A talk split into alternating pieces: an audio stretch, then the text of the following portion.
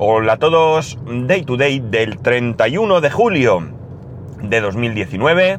Son las 7.50 y 25 grados y medio en Alicante. En un día que amanece nuboso, no se ve el sol y que espero que no eh, llegue a llover porque ya la humedad sería brutal con este calor y no tengo ninguna ganas de sudar más de lo que sudo. Ya sabéis que nuestro problema aquí no es el excesivo calor, porque hay zonas de España que hacen mucho más calor que aquí, o el excesivo frío, porque evidentemente hay zonas que hacen mucho más frío que aquí, sino que nuestro problema es la humedad. Humedad que en otros sitios se une al excesivo calor o al excesivo frío, pero en nuestro caso ya llevamos lo nuestro y nos quejamos de lo nuestro. Bueno, seguimos eh, o sigo recibiendo todavía algún que otro eh, feedback sobre el tema, sobre el capítulo de las emisoras de radio o de la radioafición me alegro muchísimo que os haya gustado. La verdad es que hacía mucho tiempo que no, que no tenía tanto feedback sobre un capítulo determinado. Es decir, esto me, hace pensar que acerté. Después de mucho tiempo de, de quizás vaguear un poco, pues acerté. Y puesto que os gustó, hoy voy a traer otro tema similar. Otro tema similar. Quizá no me enrolle tanto porque aquí mm, yo participé un poco menos, aunque fui más eh, eh, telespectador que actor, ¿no? Pero lo he vivido muy, muy, pero que muy, muy de cerca. Porque aquí el protagonista podría ser mi padre. Veréis, en la, durante la época de, la dictadura, como en cualquier otra dictadura, eh, había algún tipo de mm, movimiento hacia la gente joven, hacia niños especialmente y, adolescentes, ¿no? Entiendo que todo aquello que se hacía sería pues un poco por... Ah, por educar dentro de la ideología del régimen, ¿no? O sea, si te tengo cerca, pues puedo ir poquito a poco inyectándote el, el amor por, por, por, este, por el caudillo y cosas de esas, ¿no? Eh, es similar a lo que pasaba en, bueno, lo que ha pasado en cualquier dictadura, ¿no? Cualquier dictadura fascista. Y también a lo que ha pasado en cualquier dictadura comunista, eh, porque mi amiga alemana, la que está casada con mi amigo que vive en Alemania, que os comento a veces, mm, también nos ha contado cómo ella tenía que ir a campamentos en verano, además nos enseñó fotos, eh, donde, bueno, pues había que ir uniformado, un uniforme así un poco tirando a militar sin serlo y donde pues de alguna manera allí los ponían firmes y cantaban y loaban las bondades del comunismo, ¿no? Es decir, un poco de... Eh, eh, ¿Cómo se dice esto? Mm, no me sale la palabra, pero bueno, me entendéis, ¿verdad? Pues bien, España, como digo, no era diferente a otros países con dictadura, ¿no? Y aquí existían movimientos eh, normalmente, o los que yo he llegado a conocer, de recordar que yo nací en el 67, con lo cual, pues mi, época franquista, eh, pues por suerte para mí, fue muy corta y además eh, mm, era muy pequeño y no llegaba a, ver el alcance de todo aquello, ¿no? Y además la época ya tardía, donde, bueno, pues entiendo que el régimen estaba mucho más relajado, probablemente ya pensando en, en, la sucesión, ¿no? Y por tanto, pues, eh, ya digo, para mí la dictadura para mí mm, no, no fue nada, ¿no? En cuanto a, nivel personal. La cuestión está, como digo, en que, bueno, pues a través de Falange, ¿no? Eh, había, pues, algunos... Eh, se hacían cosas, se hacían cosas para la juventud, ¿no? estaban los... ¿Cómo se llamaban aquellos? La OGE, ¿vale? Que también hacía allí sus cosas y tal. Y mi padre, eh, pues estuvo metido en todo esto. Mi padre era monitor de campamento primero, ¿no? Iban, hacían campamentos y demás. Y después estuvo metido en otro tema. Eh, por lo que yo llegué a conocer, ¿vale? Esto no significa que fuera así, pero la percepción que yo tengo de todo, yo no fui a ningún campamento, ¿eh? Pero la percepción que yo tenía de, que yo tengo de todo aquello, es que aunque allí, evidentemente, se estaba, eh, me ha venido la palabra a la cabeza y ahora se me ha ido, se estaba eh, adoctrinando, jolín, era una palabra fácil, pero no me venía. Aunque en la mayoría de sitios entiendo que allí se iba, se trataba de adoctrinar también a, a los niños y a los jóvenes, eh, eh, supongo que de alguna manera, de una manera más o menos sutil. Lo cierto es que la percepción que yo tengo de lo que se hacía aquí en Alicante no es esa. Ya digo, es mi percepción, ¿de acuerdo? Es mi percepción. Mm, la verdad es que no veo yo a mi padre adoctrinando a nadie por el tema de la dictadura. Eh, mi padre estuvo detenido en la época de Franco, ¿no? Es una historia que quizás algún día os cuente el porqué. Bueno, la cuestión está en que, eh, como digo, entre, entre, las actividades que realizaban estaban los eh, talleres, vamos a llamar, talleres, pero en el sentido más amplio. De aeromodelismo mi padre era un enamorado del, modelismo en general, pero del aeromodelismo en particular. Y bueno, pues eh, como digo, había estos talleres donde que dependían del Ministerio del Aire y que estaban subvencionados, por tanto, por el Ministerio del Aire. Y bueno, pues no sé exactamente en qué condiciones. Sí recuerdo que allí llegaban cajas, cajas enormes de material de material para el aeromodelismo, ¿no? Eh, madera de balsa, bueno, pues todo aquello que hacía falta para, eh, para realizar esta actividad. Por tanto, desde muy pequeño yo he vivido esta, esta, este hobby, ¿no? Mm, mi padre llegó a competir, mi padre participaba, le gustaba una modalidad que se llama motomodelos. Motomodelo es un, planeador, ¿vale? Un, un avión que planeaba, que llevaba un motor de muchísima potencia y un trimmer, ¿no? Un reloj, vamos a decir. Eh, este reloj, eh, esto funcionaba de la siguiente manera. Eh, más o menos, ¿eh? Hablo un poco, yo no he participado nunca y os hablo un poco por lo que yo veía. estos motores, como digo, eran muy potentes. Recuerdo que mi padre ya, ya mm, siendo yo mayor, pues lo mismo hasta conducía, compró un motor y ya con esa, en esa época pues ya había otros dispositivos y que además mi padre se pudo comprar como un cuenta revoluciones, ¿no? La cuestión está en que eh, mi padre pone el, y el motor, en, a ver, eh, eh, para que os hagáis una idea mejor. La casa de mis padres originalmente tenía cuatro dormitorios. esos cuatro dormitorios, mis padres lo que hicieron, siendo pequeños mi hermano, el mediano y yo, fue cuando fuimos a vivir, ¿no? Cuando entramos por primera vez, uno de los dormitorios se lo dieron a, lo eliminaron eh, añadiéndolo al salón para tener un salón más grande. Otro dormitorio era el dormitorio de mis padres, otro era el de mi hermano y el mío en unas literas y el último dormitorio, el cuarto, se utilizaba como taller para mi padre. Mi padre toda la vida, siempre, desde que yo recuerdo, eh, y recuerdo desde muy pequeño, o sea, en esa casa ya, ya, ya estaba así. Y bueno, pues eh, yo fui a vivir a esa casa con cuatro años, pues echar cuentas hasta día de hoy, porque hoy en día sigue estando el taller. Mi padre siempre ha tenido allí su taller, donde ha hecho sus cosas, ¿no? Un taller, un taller tal cual. Bueno, pues nosotros, mi padre abría la ventana, tenía preparado allí una tabla que ponía pegada a la ventana y allí eh, arrancábamos los motores. Eh, tal cual os cuento. No os podéis ni imaginar la escandalera que monta un motor de dos tiempos de, de aeromodelismo. Bueno, alguno lo sabrá y sí. Bueno, pues la idea era eh, rodar ese motor. Esos motores había que rodarlos.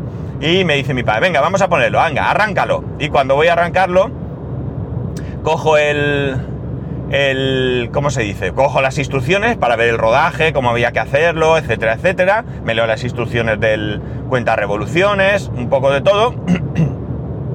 y le digo a mi padre, pues no podemos. ¿Cómo que no? ¿Por qué? ¿Qué falta? ¿Qué pasa? Pues muy sencillo. Este motor hay que rodarlo a 34.000 revoluciones y el, el cuenta revoluciones solo llega hasta 30.000. Con lo cual, ah, pues nada, déjalo y voy a cambiarlo. y tuvo que comprar otro contador de revoluciones, ¿no? Bueno, pues lo que venía diciendo, el, el, estos motomodelos lo que hacen es que tienen un motor así muy potente, arrancas el motor, ya digo, son veleros, ¿vale? Tú sueltas el, motomodelo y sube uh, como una flecha, ¿no? Sube, sube, sube, sube, sube. Cuando llega a una determinada eh, altura, el motor se para, ¿vale? Ese trimmer es, no es más que un reloj de cuerda, digamos, con unas arandelas, con unas especies de... ¿Cómo se dice esto? De palitos, ¿no? Palitos enganchados a cables, ¿vale? Que conforme la rueda va girando y el palito llega a ese punto de la arandela que, está eh, abierta, el palito salta, eh, suelta el cable que está tenso y el, eh, el, avión hace algo, ¿no?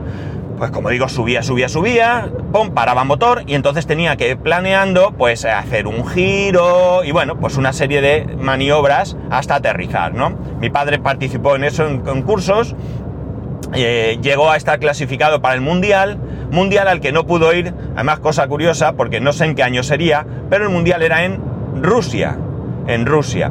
Y mi padre no pudo ir porque en aquella época, pues sí, había subvenciones, había muchas cosas, pero el viaje te lo pagabas tú. Y mi padre no podía permitirse un viaje a Rusia. Sí que es cierto que hubo gente que fue y luego nos contó cómo fue su experiencia, ¿no?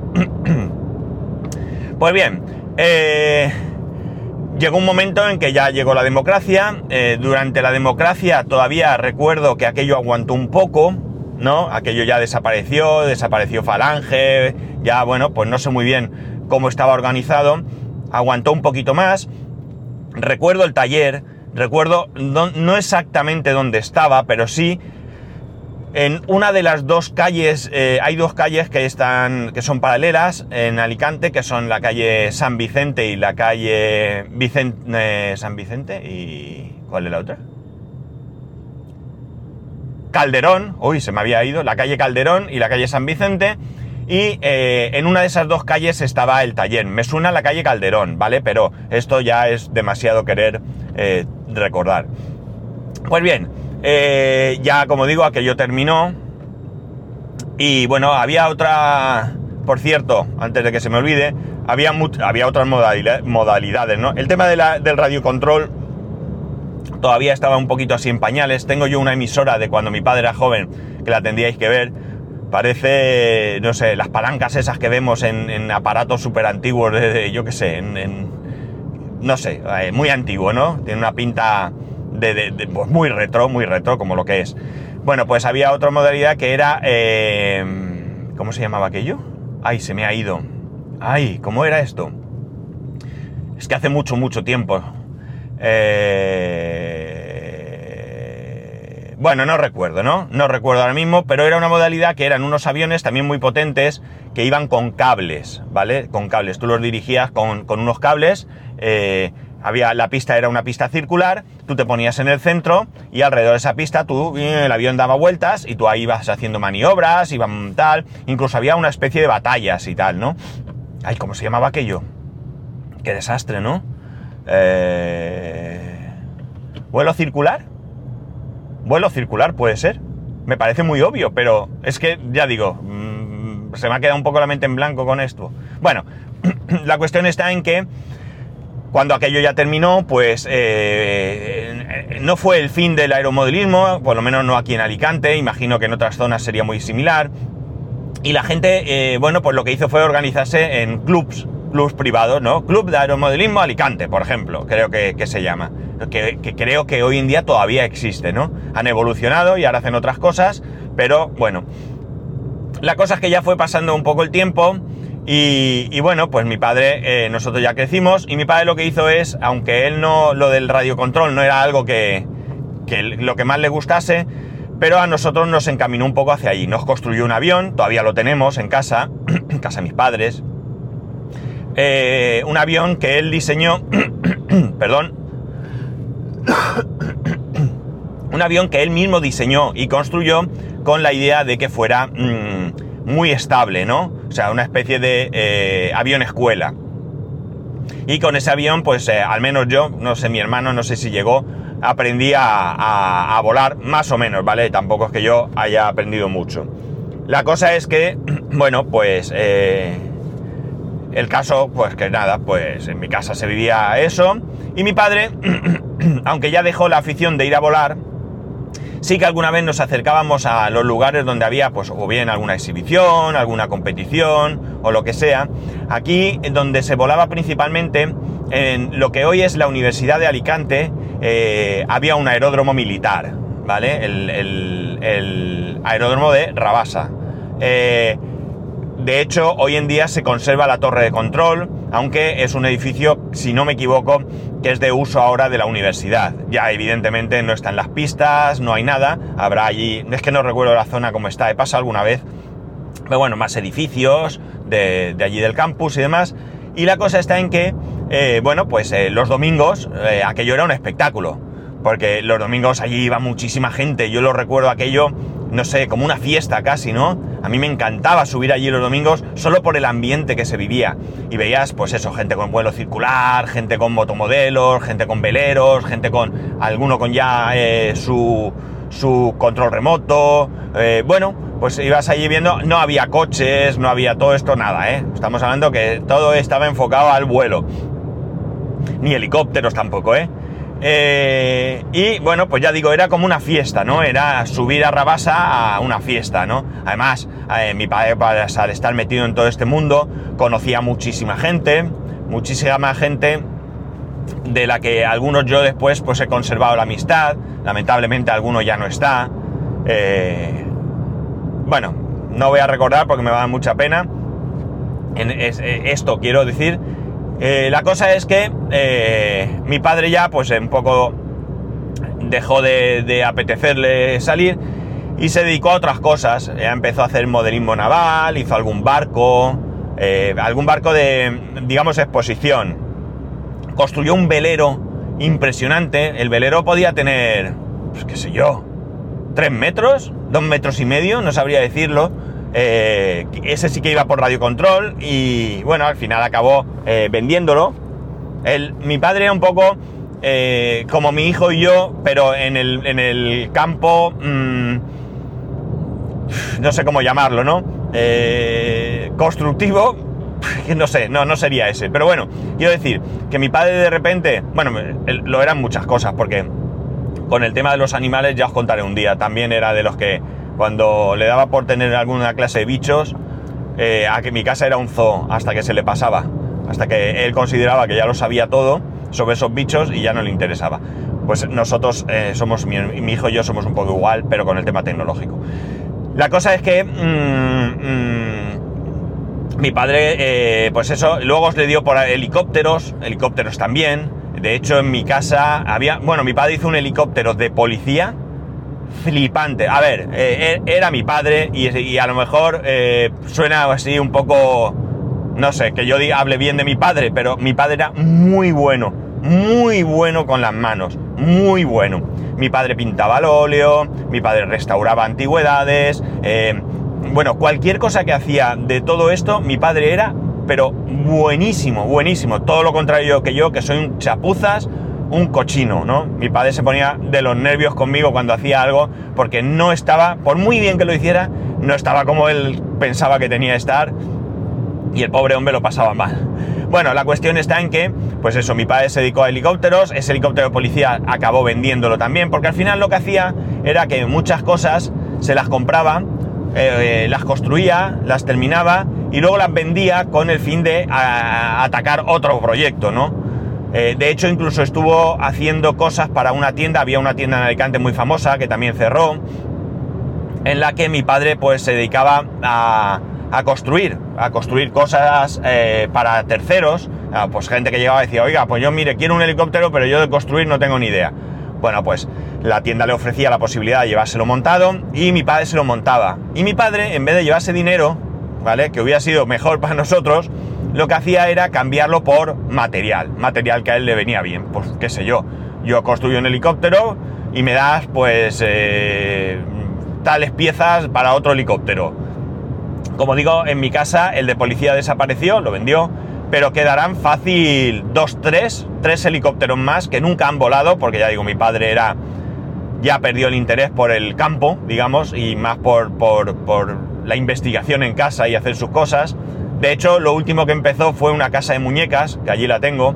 Voy a ver si se puede terminar y se puede vender, porque nosotros una casa de muñecas, pues no, nos, no, una mi casa en miniatura, me refiero, con sus muebles, sus luces, todo eso, está para terminar.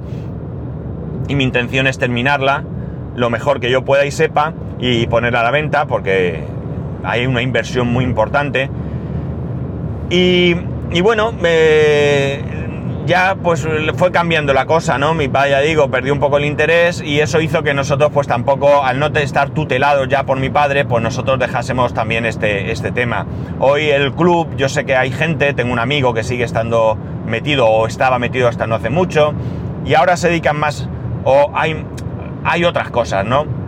Sigue habiendo gente con aviones porque sigo viendo gente, eh, los hijos de un amigo de mi padre, que uno de ellos es de mi edad, iba a mi clase de hecho, y el hermano, que es mayor, por lo menos el hermano mayor, sigue estando metido en todo este tema del modelismo, del aeromodelismo. Eh, de vez en cuando publica alguna foto que veo y tal. Y eh, bueno, pues eh, la cosa es que... Mm, pues eso, nosotros fuimos ya perdiendo un poco el tema y estos se dedican a, a y todo esto, ¿no? Me da mucha pena no saber qué hacer con todo lo que tiene mi padre, todo lo que hay en casa de mi padre. Es eh, infinito lo que hay ahí. Hay muchas cosas, motores, emisoras, eh, herramientas. Bueno, bueno, es una barbaridad, es un taller completo, una habitación dedicada en exclusiva a esto, con sus, con sus bancos de trabajo, sus armarios, sus cajones. Mm, bueno, mm, increíble lo que hay allí metido. Y como digo, me da pena porque a mí me gustaría aprovechar todo esto, pero yo no tengo espacio ni voy a tener.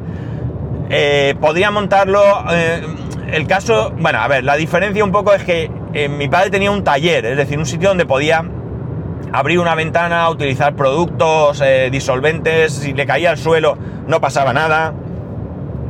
Ya estaba asumido que aquello iba a sufrir. Pero yo en mi casa nueva no voy a tener un sitio así, ¿no? Donde eh, lijar, serrar, pintar, eh, bueno, pues todo lo que conlleva eh, dedicarse a esto. Entonces, mm, por un lado tengo la sensación de que no voy a poder hacer nada y por otro lado me da pena ver qué hacer con todo lo que hay ahí. Porque sí, mm, podría venderlo, pero no tengo ni idea de cuánto puede valer las cosas, no sé cómo está el, el eso Ciertamente muchas de las cosas que hay, a ver, mi padre compró una emisora que era súper avanzada en su momento, pero que hoy probablemente pues sea antigua, se haya quedado atrás. Eh, bueno, pues una serie de cosas que eh, no sé cómo voy a, que no sé qué voy a hacer con todo aquello, ¿vale? De momento está allí, de momento va a estar porque mi hermano sigue viviendo allí, pero en algún momento pues tendremos que tomar alguna, alguna decisión. La cuestión está en que para mí fue una época muy chula, muy bonita. Eh, era muy parecido a lo que yo vivo después con otros temas, por ejemplo, con e-, este grupo con el que yo me voy a comer de vez en cuando, que montamos el, no sé, lo llamamos club, pero realmente no sé qué era, era un, un conjunto de amigos que se unieron por una afición común y en el que tenemos muchas aficiones compartidas, ¿no? La música, la fotografía, la, informática, algunos la astronomía, el, modelismo, hay alguno también, eh, o el aeromodelismo, bueno, pues eso, la aviación en general, pues hay un poco eh, eh, este grupo de mi padre, ya de gente muy mayor, que ya digo, todavía hay por ahí alguno que sigue haciendo cosas, cosas de volar, realmente, pero de volar, volar, de volar, de subirse en una avioneta y pilotar, ¿no? Varios compañeros de, esa época de mi padre tenían la licencia de, piloto. Mi padre no llegó a sacársela nunca, aunque mi padre también volaba, porque bueno, pues se iba con uno que pilotaba y, mi padre pilotaba y ya está. Mi padre, pues es como, como, no sé, como si te vas siempre en coche con alguien eh, le, enseñas a conducir y al final sin carnet le vas dejando el coche. Bueno, pues esto también pasaba. De hecho, yo también lo he hecho. Yo he pilotado avionetas en varias ocasiones. Yo no tengo licencia y evidentemente no he despegado ni aterrizado, ni se me ocurriría, porque no tengo la formación, la preparación, estamos hablando de algo muy serio. Pero bueno, llevar una avioneta por ahí por el cielo, donde la Guardia Civil no te va a parar, a lo mejor ahora me trincan. Pero fue hace mucho, ¿eh? Hace mucho que no lo hago, seguro está prescrito. Y bueno, pues oye, llevas los mandos de la avioneta, circulas por aquí y por allá y te lo pasas bien, ¿no? Pues este grupo de mi padre era muy parecido también, como digo, a todo esto, con aficiones muy, muy parecidas. Y eh, bueno, pues había ahí un compañerismo y una cosa que la verdad es que eh, era súper, súper entretenido, divertido y, bueno, pues estaba bien, ¿no? Estaba bien. También pensar, estamos hablando en una época en, lo que, en la que había menos cosas que hacer, ¿no? Menos cosas donde, donde entretenerse, ¿no? Sí, salías al campo. La verdad es que mis padres siempre decían que eran mucho más felices con mucho menos, ¿no? Ellos se juntaban para salir a tomar unas cañas y sacaban a ver, oye, ¿tú qué tienes? Pues yo tengo un duro, yo tres pesetas, pues yo no tengo nada. Y con eso pues compraban ahí unas cervezas, un vino y, y bueno, pues se lo pasaban bien, ¿no? Ahora parece que necesitamos mucho más, ¿no? La cosa es que eh, para mí el, el aeromodelismo eh, ha sido una época, una época muy intensa, muy intensa. La viví eh, mucho. Mmm, lamentablemente, pues eso, lamentablemente, bueno, lamentablemente porque no, no me duró mucho en el tiempo, ¿no? Yo no sabría deciros hasta qué edad mi padre estuvo muy, muy metido en todo esto. Pero eh, de pequeño, pues por suerte la, vivido, la viví desde, desde, que nací, porque antes de que yo naciese mi padre ya se dedicaba a esto. Ya digo, yo cuando nací mi padre tenía relación con ese, con ese taller, ¿no? Pero eh, bueno, pues tenía relación porque los que dirigían aquello eran amigos suyos de toda la vida, ¿no? Eh, pero al final, eh, bueno, pues las cosas fueron cambiando y ya digo, aquello pasó de tener, al estar de alguna manera tutelado o subvencionado por, un, por el Ministerio del Aire, pues allí había un local, eh, un local que estaba pagado, material pagado, y bueno, pues ya cuando se empezó a hacer el club y tal, las cosas cambian un poco, ¿no? Porque ya pues tienes que buscar socios, hay que poner pasta para poder pagar los gastos, vamos, lo que es natural y normal, ¿no? y aquello eran como eso, actividades, pues igual que ahora se hacen actividades pues deportivas en verano para los niños o talleres en las bibliotecas como mi hijo que ha participado en alguno, eh, cosas de esas, pues entonces estaba esto, ¿no? Y aquello pues no sé, se perdió. Quizás, eh, no sé, bueno, el Ministerio del Aire tal cual desapareció y, y entiendo pues que hubo alguien que decidió que, que bueno, pues que no merecía la pena invertir en, en, este, en este hobby, ¿no? Pero ya digo, para mí fue una época súper, súper interesante, súper interesante, en la que hoy en día estoy totalmente al 100% desconectado. Mm, me sería muy fácil eh, engancharme un poco, eh, o por lo menos buscar a gente que está haciéndolo o que ha estado haciéndolo hasta hace poco, porque ya digo, el hermano de, mi compañero de clase, mi amigo, amigo además, muy buen amigo, como lo fue su padre del mío, cosas de la vida, ¿eh? El padre de un compañero mío de clase, esto me ha pasado dos veces, ¿eh? eh amigo, muy amigo íntimo de mi padre, de hecho, el, el padre de mi amigo se jubiló, mi padre también, y pasaban todas las mañanas juntos, ¿no? El padre de mi amigo pues alquiló un local allí cerca de mi casa, de casa de mis padres, y allí montó un taller y restauraban antigüedades, el hombre las compraba, las vendía, mi padre le ayudaba, pues mira, esto es que es de pintar, ¿no? A lo mejor un, un me recuerdo un reloj de, de, Cuco, creo recordar, que tenía ahí pintado una imagen o no sé qué, no recuerdo muy bien, ¿eh?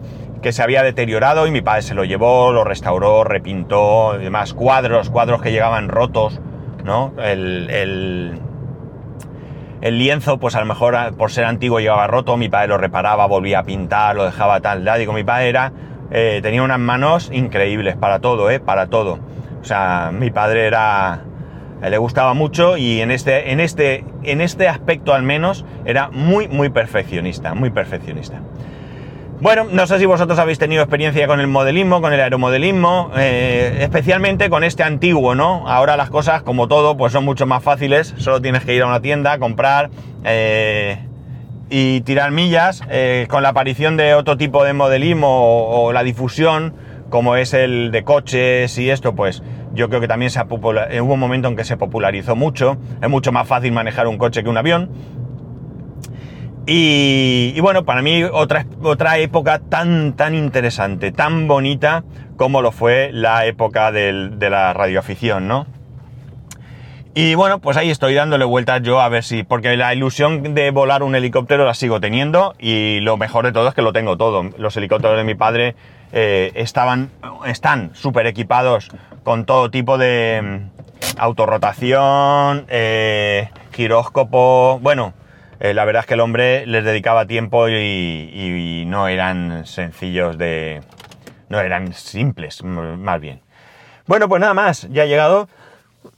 Nada que ya sabéis que podéis escribirme a arroba spascual, spascual arroba spascual.es, el resto de métodos de contacto en spascual.es barra contacto, que espero sinceramente que este episodio os haga rememorar otras épocas como lo hizo el de la radioficción, que he disfrutado muchísimo, muchísimo con vuestros comentarios y que nos escuchamos mañana.